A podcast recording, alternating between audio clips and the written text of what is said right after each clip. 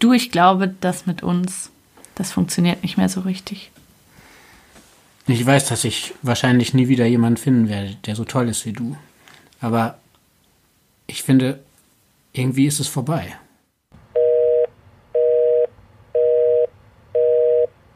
Hallo, ich bin Charlotte und in diesem Podcast soll es ums Schlussmachen gehen. Die ziemlich größte Katastrophe, die es im Leben gibt. Ich sitze hier mit meinem ähm, Freund Christian. Hallo. Also wir sind seit gut zehn Jahren befreundet, oder? Ja, mindestens. Ich würde sagen, ja, so zwölf Jahre, oder? Nee, elf. Elf. Genau. Elf ist Ja. korrekt. Ja, und ähm, also was für mich so ein bisschen die Überlegung war, dass ich immer mal wieder so Situationen habe, wo mich ein Thema total beschäftigt. Also wo ich das Gefühl habe, ich möchte eigentlich gerade alles darüber wissen. Und ähm, letztes Jahr, so vor an, nicht ganz anderthalb Jahren, als ähm, sich mein Freund nach 14 Jahren Beziehung von mir getrennt hat, war das auf jeden Fall wohl so eine Zeit, wo mich das wahnsinnig interessiert hat und wo ich mh, auch über nicht viel anderes reden oder nachdenken konnte und das eigentlich sehr tröstlich fand, auch die Geschichten von anderen Menschen zu hören. Ja. Kennst du das oder? Das, ja. Ich kenne das, dass ich mir auch gerne dann so, ja, Geschichten durchlese oder an, anschaue, die mir irgendwie was, oder wo ich das Gefühl habe, vielleicht sagen die mir was zu dem Thema. Was ich damals am liebsten mochte, war Geschichten von Leuten, die getrennt waren und dann aber wieder zusammenkamen. Weil du selbst noch wolltest, dass es wieder. Und natürlich, Ja. total, ja. Aber auch, also auch wenn mir jemand erzählt hat, eben es geht ihm jetzt wieder gut und er ist in einer neuen Beziehung und eigentlich war das das einzig Richtige oder weiß ich nicht. Aber weshalb ich mir auch überlegt habe, man sollte das machen. Ähm, wir haben ja am Anfang so klassische Schlussmachphrasen aufgenommen Ja. für das Intro und das ist ja alles immer so super platt. Also ich finde alles, was man dazu hörst, hört und liest, klingt so, als wäre das super einfach. Und ich kenne niemanden, bei dem das super einfach war. Nee, ich auch nicht. Also ich habe ja nur diese eine Trennung eigentlich, die ich erlebt habe. Das war der größte Horror. Und auch so, dass ich mir das irgendwie nie hätte vorstellen können, weil ich mal dachte, wir sind Ja. auch so gut zueinander immer und so wertschätzend und so super. Wenn wir uns mal trennen sollten, dann wird das die würdevollste und liebevollste und ehrlichste, schönste Trennung, die die Welt je gesehen hat. Und auf keinen Fall so eine schreckliche Schlammschlacht. Ja. Und ähm, ja, war es dann aber leider total. Ich habe damals tatsächlich sehr vielen Leuten davon erzählt, aber glaube ich auch, um irgendwie immer wieder zu checken, dass das Realität ist und irgendwie für mich, für mich das irgendwie zu verstehen. ja. Und ich habe das voll gebraucht, damit möglichst vielen Leuten drüber zu sprechen. Ich habe auf jeden Fall ein Buch mitgebracht äh, von Roland Barthes. Fragmente einer Sprache der Liebe, wo ich das Gefühl habe, dass da vielleicht ein paar Sachen drinstehen könnten, die ja für dieses Thema interessant sind, wobei es natürlich eben nicht einfach ums Schlussmachen geht, sondern der versucht irgendwie einen Zugang dazu zu finden, was in welchen ja, gesellschaftlichen Formen sich Liebe äußert. Gesellschaftliche Formen klingt schon wieder zu sehr vielleicht so nach so einer so Soziologie, sondern vielleicht so eher in welchen Tanzschritten oder Figuren sich Liebe äußern kann. Und eben auch, ähm, wenn sie zugrunde geht. Er schreibt halt, die Katastrophe im Bereich der Liebe steht wahrscheinlich dem nahe, was man bei der Psychose eine Extremsituation genannt hat. Eine Situation, für die die Tatsache bezeichnend ist, Zitat, dass nichts an ihr vorhersagbar war, dass das Leben des Betroffenen in jedem Augenblick bedroht war und dass dieser nichts dagegen unternehmen konnte. Sie sind buchstäblich panisch. Es sind Situationen ohne Rest, ohne Wiederkehr. Ich habe mich mit solcher Gewalt in den anderen projiziert, dass ich mir, wenn er mir verloren geht, nicht mehr herauszuhelfen weiß, mich nicht mehr erholen kann. Ich bin für immer verloren, ist dann das Gefühl. Ähm, Ein krasses Zitat. Ja. Also man sagt ja oft, dass das irgendwie vergleichbar ist, wie wenn jemand stirbt. Also von dem, was so passiert im, im Gehirn und im Körper. Und es gibt ja auch immer wieder Geschichten, dass Leute wir- angeblich wirklich am Broken Heart Syndrom gestorben sein sollen. Und ähm, ja, was ich, was ich irgendwie, also das mit der Panik finde ich, finde ich sehr nachfühlbar. Das kann, ging mir Ja. auf jeden Fall so. Dass man das, oder dass ich das Gefühl hatte, so mein ganzes Leben ist eigentlich bedroht. Also es gibt jetzt, das stimmt ja überhaupt nicht. Also man hat, ich hatte ja noch total viele Freunde, einen guten Job, Familie und so weiter, aber es hat sich jetzt nicht angefühlt, als ob das noch irgendwas hilft oder bringen kann. Ja. Sondern einfach, ja, es ist ja jetzt offensichtlich alles, alles vorbei und alles kaputt. Ja. So. Ähm, ja, ich könnte noch mal ein bisschen erzählen, wie, wie das bei mir im letzten Jahr war oder in, so, ja, eigentlich bis jetzt noch ist. Ja, das würde mich Weil- interessieren.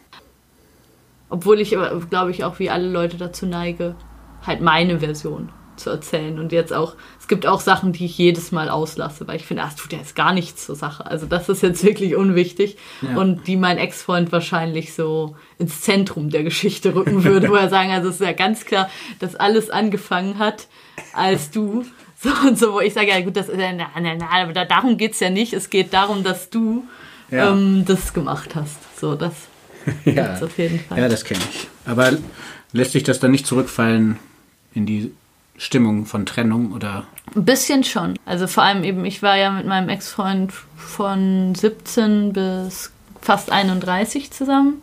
Also 14 Jahre waren wir zusammen fast. ja, das ist echt lang. Ja. Und das war für mich so dermaßen gesetzt, dass wir einfach irgendwie zusammen durchs Leben gehen.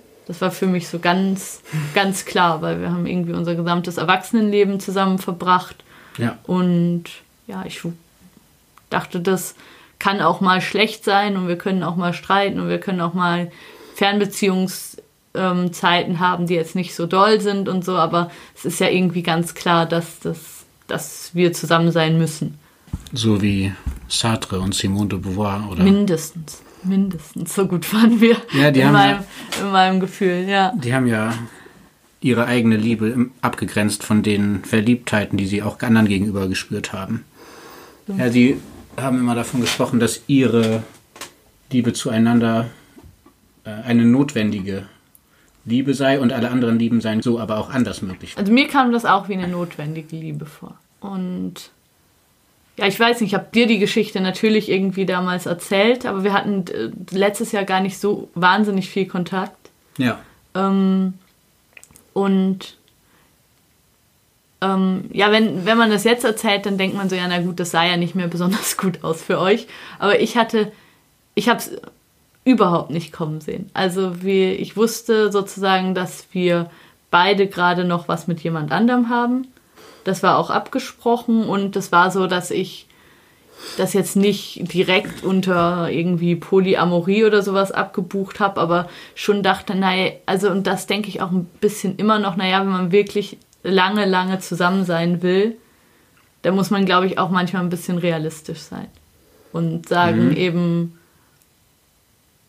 vielleicht verträgt, also ich dachte dann auch eben, vielleicht verträgt das unsere Liebe auch, dass man irgendwie mal mit jemandem anderen was hat, den man auch mag und der irgendwie, weiß ich nicht, im Fall von meinem Ex-Freund irgendein 23-jähriges Mädel, die im Eiscafé jobbt und ähm, wo ich, das fand ich für mich in Ordnung. Also ich hatte da natürlich auch ein ganz gutes Ego, dass ich dachte, naja, das ist, ja, da kann, kann ja nicht sein, dass das jetzt auch nur annähernd an das heranreicht, was wir haben. Und das kann ich schon, das kann schon mal sein. Und ich selber hatte auch was mit jemand anderem schon länger, der, mit dem ich jetzt übrigens auch zusammen bin. Und ähm, ja, das war die Ausgangssituation quasi. Und dann der Moment, wo ich so mich das erste Mal so als jemand völlig eifersüchtigen, ausrastenden ähm, und so weiter erlebt habe, war, als ich, das ist jetzt alles, alles schrecklich, das ist auch immer noch ein bisschen unglaublich für mich, dass das so war, aber dass ich in den Instagram-Stories von einem Kumpel von meinem Ex-Freund gesehen habe, ah, Moment, dieses Mädel aus dem Eiscafé, die ist gerade mit den beiden in Korea. Also die machen gerade Ferien zusammen. Und das hat er mir nicht erzählt. So. Und also eben so eine Reise nach Korea, das plant man ja Monate. Ja. Das ist ja nichts, wo man sagt, ähm, ich hatte nicht mehr die Zeit, dir zu erzählen, dass sie mit zum Baggersee kommt. Ich wusste nicht, dass das ein Problem ist, sorry. Ja. Sondern das war ja schon so, dass ich dachte, ach du Scheiße, der hat mich ja irgendwie monatelang belogen. Und auch Korea ist für meinen Ex-Freund so der Ort, wo er immer jedes Jahr hingefahren ist und eigentlich der Ort, der ihm am wichtigsten war und wo ich auch zweimal mit ihm war und so. Und also es, war, es war einfach so verrückt für mich. Also es war so unglaublich, dass das gerade wirklich passiert. Ja. Und dann hast du, was hast du gemacht? Ja, dann habe ich ihn einfach ähm, wahnsinnig viel kontaktiert. Hm. Ähm, ja, dann war er schon auch irgendwie sehr ansprechbar und sehr zerknirscht und so, aber gleichzeitig war das, war die Situation ja, dass er mit dieser Frau jetzt gerade da in den Ferien war und das glaube ich auch so eigentlich ganz gut hatte. So, der war, hat schon dann mir geschrieben und nein und ich wusste nicht und das tut mir auch leid und mein Hund ist gestorben und, ja. und wir hatten einen Autounfall und alle Sachen, die irgendwie mich dazu bringen sollten, zu sagen, oh mein Gott, zum Glück lebst du und das ist alles andere ist doch total egal. Aber das ist nicht das, was passiert ist, sondern ich bin einfach, ich habe ausgerastet die ganze Zeit. Ich habe wirklich so drei, vier Tage habe ich einfach gar nicht geschlafen. Oh. Vielleicht auch wirklich eine Woche habe ich eigentlich nicht geschlafen und auch wegen der Zeitumstellung nach Korea. Also ich habe eigentlich nichts anderes gemacht, als zu gucken, wie spät ist es jetzt in Korea, zu gucken, was passiert auf Instagram und anzurufen und zu schreiben und auszurasten. Ja. So, also ich habe auch dann nachts in den Hotels angerufen, wo die waren und mich ins Zimmer durchstellen lassen. Ich bin auch immer noch stolz, dass mir das so gut gelungen ist, dass ich tatsächlich irgendwie koreanische Hotelfacheingestellte dazu gebracht habe, mich sofort aufs Zimmer durchzustellen. Ja. Und habe einfach da die ganze Zeit angerufen. Und dann war irgendwie klar, das ist alles schrecklich. Und dann ist sie gefahren. Also sie war, glaube ich, nicht den ganzen Urlaub dabei, sondern nur eine Zeit. Dann ist sie gefahren. Und dann habe ich in meinem äh, Vollwahnsinn und Terror einfach weitergemacht. Und dann hat Thorsten gesagt, okay, ich breche den Urlaub ab. Oh, jetzt habe ich den Namen von meinem Ex-Freund gesagt. Hallo Thorsten. ähm, und ähm, dann hat er gesagt, ich breche den Urlaub ab und ähm, ich komme jetzt zu dir nach Zürich, wo ich damals gewohnt habe. Ja. Und das fand ich dann erstmal natürlich gut. Aber er hat den Urlaub quasi dann erst abgebrochen, als sie weg war. Also nicht während sie noch da war, aber als sie dann weg war, ist er dann ähm, irgendwie eine Woche vorher schon geflogen und nach Zürich gekommen. Ja. Und dann war der vier Tage, glaube ich, bei mir, wo wir da sehr viel drüber geredet haben und ich irgendwie Gott wirklich alles versucht habe, dass das irgendwie wieder, wieder geht. Also mir war klar, das darf nicht auseinandergehen und das ist jetzt alles unglaublich schrecklich, aber vielleicht ist es ja auch irgendwie gut, weil jetzt kann man endlich mal alles anschauen, was irgendwie jetzt die letzten Jahre vielleicht auch unausgesprochen war und sich diesen, ja, sich das irgendwie diesen ganzen Schutt wegräumen und wieder gut werden. So, und weiß ich nicht, eine Paartherapie machen oder irgendwie so. Ja. Und ich habe das aber nicht so richtig geschafft. Also ich habe das in den vier Tagen schon geschafft, dass er immer wieder sagte, doch, doch, wir kriegen das hin. Und so, aber dann auch wieder nicht. Mhm. Also er hat mich zum Beispiel nicht geküsst in dieser Zeit und jetzt nicht irgendwie gesagt, auf jeden Fall oder ich liebe dich oder so. Das war ich, die das total doll versucht habe da. Ja. Und dann ist er wieder nach Hause gefahren und glaube ich schon in der nächsten Nacht hat, also schon erst am dem Nachmittag nach Hause gefahren und abends war ich schon wieder bei ihm und hat normal bei ihm übernachtet. Als habe ich auch ihren Namen gesagt, ich muss das blanken. ähm, ja. Also das Mädel war dann schon wieder bei ihm. Ja. Ja, okay. Und dann ging das noch so vielleicht zwei, drei Wochen, wo wir telefoniert haben und wo ich immer mehr gemerkt habe, shit, shit, shit, shit, shit, der entgleitet mir voll. Und ja. eigentlich hat er schon Bock, jetzt auch mit ihr sich das anzuschauen, wo das hingeht. Ja. Und ähm, will jetzt mir, glaube ich, nicht direkt sagen, es ist over. Aber eigentlich hat er eigentlich gar nicht mehr so viel Bock jetzt gerade. Mhm. Und ist auch zunehmend genervt, so dass er sagt, boah, sorry, ich muss jetzt die ganze Zeit hier telefonieren und ich habe Stress und jetzt gerade nicht und ich habe jetzt gerade Freunde getroffen und so. Also, dass er da auch immer weniger, also jetzt nicht gar nicht mehr, aber schon deutlich so gezeigt hat, boah, nee. Mhm. Und das war ja wahrscheinlich nicht das erste Mal, dass aber sowas wie Trennung auch mal im Raum stand, oder war es das? Nee, das war es nicht. Also die Jahre davor gab es immer wieder Situationen, wo ich mich trennen wollte. Ja. Und wo er mich eigentlich immer relativ schnell und gut davon überzeugt hatte, dass das nicht so sein soll. Und das war diesmal anders. Das war anders, genau. Und deshalb hatte ich auch so ein bisschen das Gefühl, ich war jetzt irgendwie jahrelang die Stärkere in Anführungszeichen in dieser Beziehung und vielleicht muss es jetzt einmal so sein, vielleicht muss das irgend, muss ich jetzt auch mal um ihn kämpfen. So war irgendwie das, wie ich mir so gerechtfertigt habe, dass ich jetzt nach diesem ganzen Wahnsinn irgendwie ich die bin, die die ganze Zeit ihn anruft und sagt, lass uns und bitte und so. Ja. Und dann gab es, das war der 21. Juni, glaube ich. Also die waren im, im Mai in Korea, dann war er so Ende Mai, Anfang Juni bei mir die vier Tage. Und dann gab es den 21. Juni. Auf jeden Fall hat dieses Mädel dann ein Bild hochgeladen aus ihren Ferien, Ja. wo sie sich irgendwie so im Arm halten. Aus Korea, oder? Genau. Ja. Da bin ich wirklich, da bin ich komplett ausgeflippt. Ja. Also sie hat davor schon so Korea-Bilder hochgeladen, aber halt nicht jetzt so Kuschelbilder. Da hat es irgendwie komplett getickt für mich. Auch so, dass er das nicht sagt, bitte macht das nicht, sondern das liked. So, da habe ich einfach gedacht, boah, Alter, ihr seid doch, ihr seid doch wahnsinnig. So. Da habe ich auch alle möglichen, oh Gott, das ist so schrecklich. Ich habe auch alle möglichen Freunde von mir angerufen, um, um dass irgendwer doch bitte da irgendwas Böses unter das Bild schreiben soll so. oder so, weil ich dachte, ich kann das nicht machen, aber es ist, ihr könnt doch nicht, ihr könnt mich doch nicht so behandeln, das ist doch total absurd. Ja. Und ja, Das Bild war also nochmal anders, als das zu ahnen, oder? nee, einfach, dass das so öffentlich ist. Ja. Also das ist, das war, glaube ich, das, was ich so krass fand, dass er irgendwie sie so öffentlich, also so öffentlich ist das ja nicht, als ob alle Menschen diesen scheiß Account von ihr angucken. Aber für mich kam, also für mich kam mir das vor, als ob das sie der Aufmacher der Tagesschau wäre und ähm, alle Menschen das jetzt sehen würden. Ja. Und äh, und ich habe so gedacht, boah, niemals würde ich das machen. Also wenn ich jetzt irgendwie mich von ihm trennen würde, und mit irgendjemand anders zusammen wäre, niemals würde ich diesen fremden Typen irgendwie das lassen, würde ich den lassen, dass der irgendwelche Sachen hochlädt, die Thorsten wehtun oder so. Ich wüsste ja, es ist eh schon der Schlimmste, das Schlimmste in seinem Leben gerade passiert. Ja. Und ähm, ich würde, also im Leben würde ich das nicht tun. Ja. So. Und da und dann habe ich natürlich auch mit ihm gesprochen und er war so, "Mm, ja, aber guck mal, hier der andere ist doch auch auf dem Bild und ähm, es gibt Leute, von denen like ich jedes Foto oder ähm, und ich, ich, das ist ja ihr Account, ich kann ihr da ja jetzt nicht irgendwie was sagen und hä und so. Und dann war, glaube ich, für mich in dem Moment war tatsächlich fertig. Ja. Ich habe auch krass, der kann, nicht mal das kann er. Also nicht mal das ist es ihm gerade wert, der zu sagen, du kannst das Bild runternehmen. Meine Ex-Freundin, das ist für sie schon eine richtige Scheißsituation und das ist ein bisschen hart für sie. So.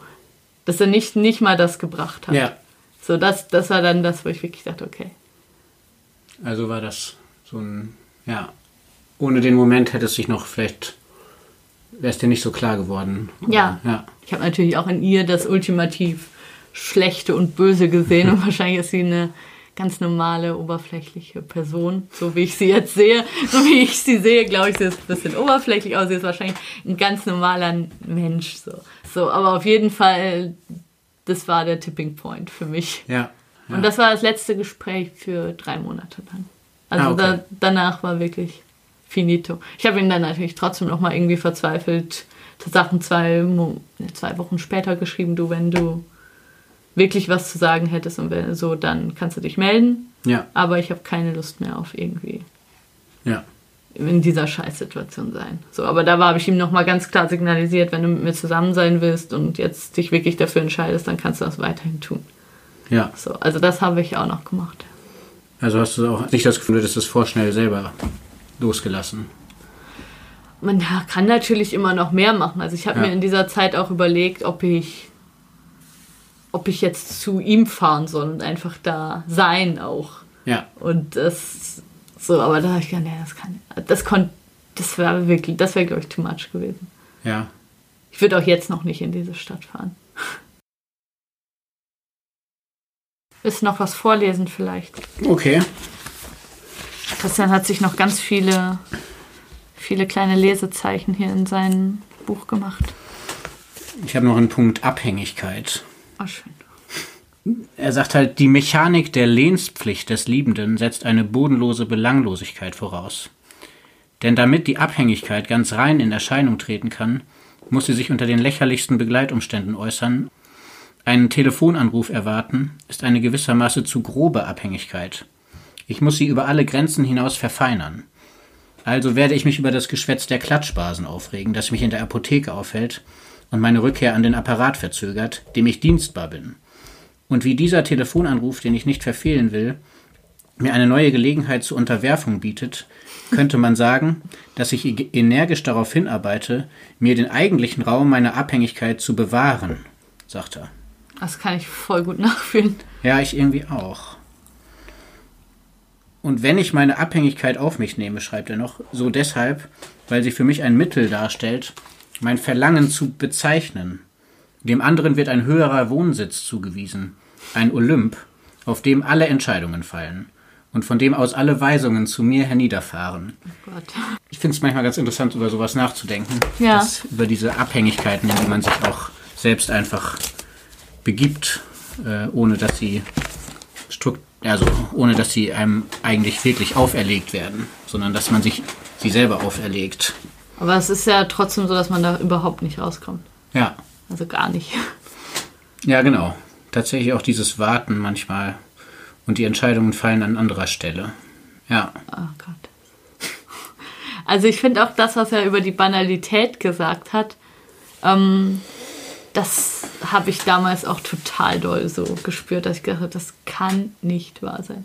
Das kann nicht wahr sein, dass ich ein erwachsener, ernstzunehmender Mensch, dass ich jetzt irgendwie meine Tage damit verbringe, irgendeiner wirklich äh, langweiligen 23-jährigen ähm, Influencerin mit 1000 Followern ähm, hinterher zu recherchieren ja. die ganze Zeit und dass ich das immer wieder dachte, wo ich, weiß ich nicht, geguckt habe, was sie jetzt heute an Essensvideos gepostet hat und gesehen habe, shit, das ist der Arm von meinem, eigentlich dachte ich noch Freund, ähm, da doch an dem Tisch, das sehe ich doch, das ist doch sein Arm, verdammt nochmal, ähm, dass ich das wirklich getan habe und dass ich mir das alles angeschaut habe und dass ich, oh, das fand ich so eine Beleidigung wirklich dass das jetzt so ist, dass ich wirklich so ein banaler Trottelmensch bin, der sich einen Fake-Account anlegen muss, damit er das weiter angemessen stalken kann.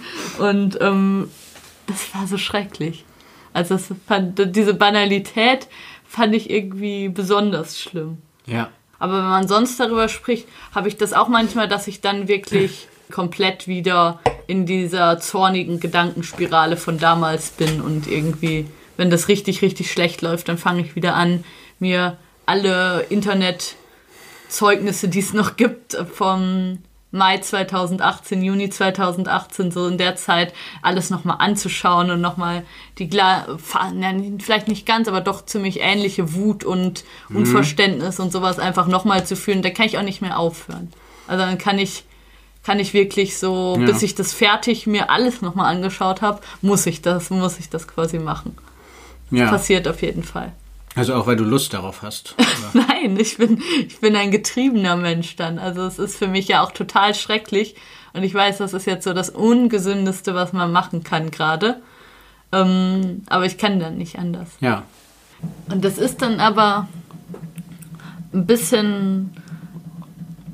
Also was für mich glücklich war, dass ich quasi meinen jetzigen Freund, mit dem ich ja davor auch schon irgendwie längere Zeit was hatte, dass der irgendwie da war und dass das mit dem auch sehr schön war die ganze Zeit. Ja. Das war schön für mich.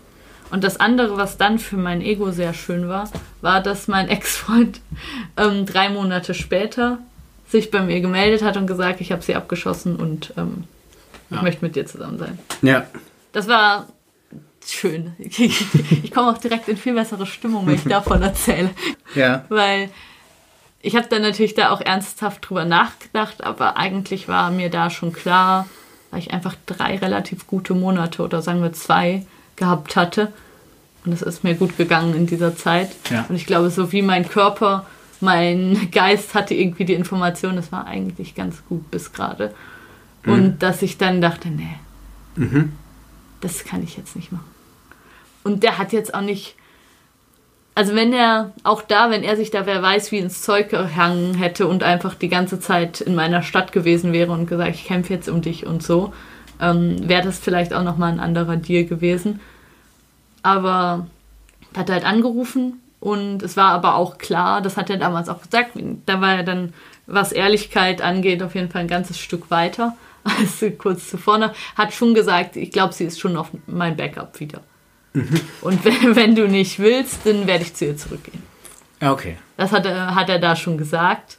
Und das war für mich auch so, da, also das kam noch dazu, dass ich irgendwie dachte, nee, das, das reicht jetzt gerade nicht. Ja. Also es war für mich klar, das ist jetzt keine Option. Also ich habe mich unendlich doll gefreut, dass ich wieder mit ihm sprechen konnte. Weil es ja der, einfach der wichtigste Mensch in meinem Leben war und ich den auch so sehr geliebt habe. Dass ich wahnsinnig froh war, einfach wieder mit ihm reden zu können und dass das auch schön war, Sachen aufarbeiten zu können und dass er eben zum Beispiel gesagt hat, ich verstehe das und das war scheiße, dass ich es ihr nicht gesagt habe, komm, nimm das Bild runter. Natürlich hätte sie das gemacht. Ähm, ich habe es ich einfach nicht gebracht. So. Ähm,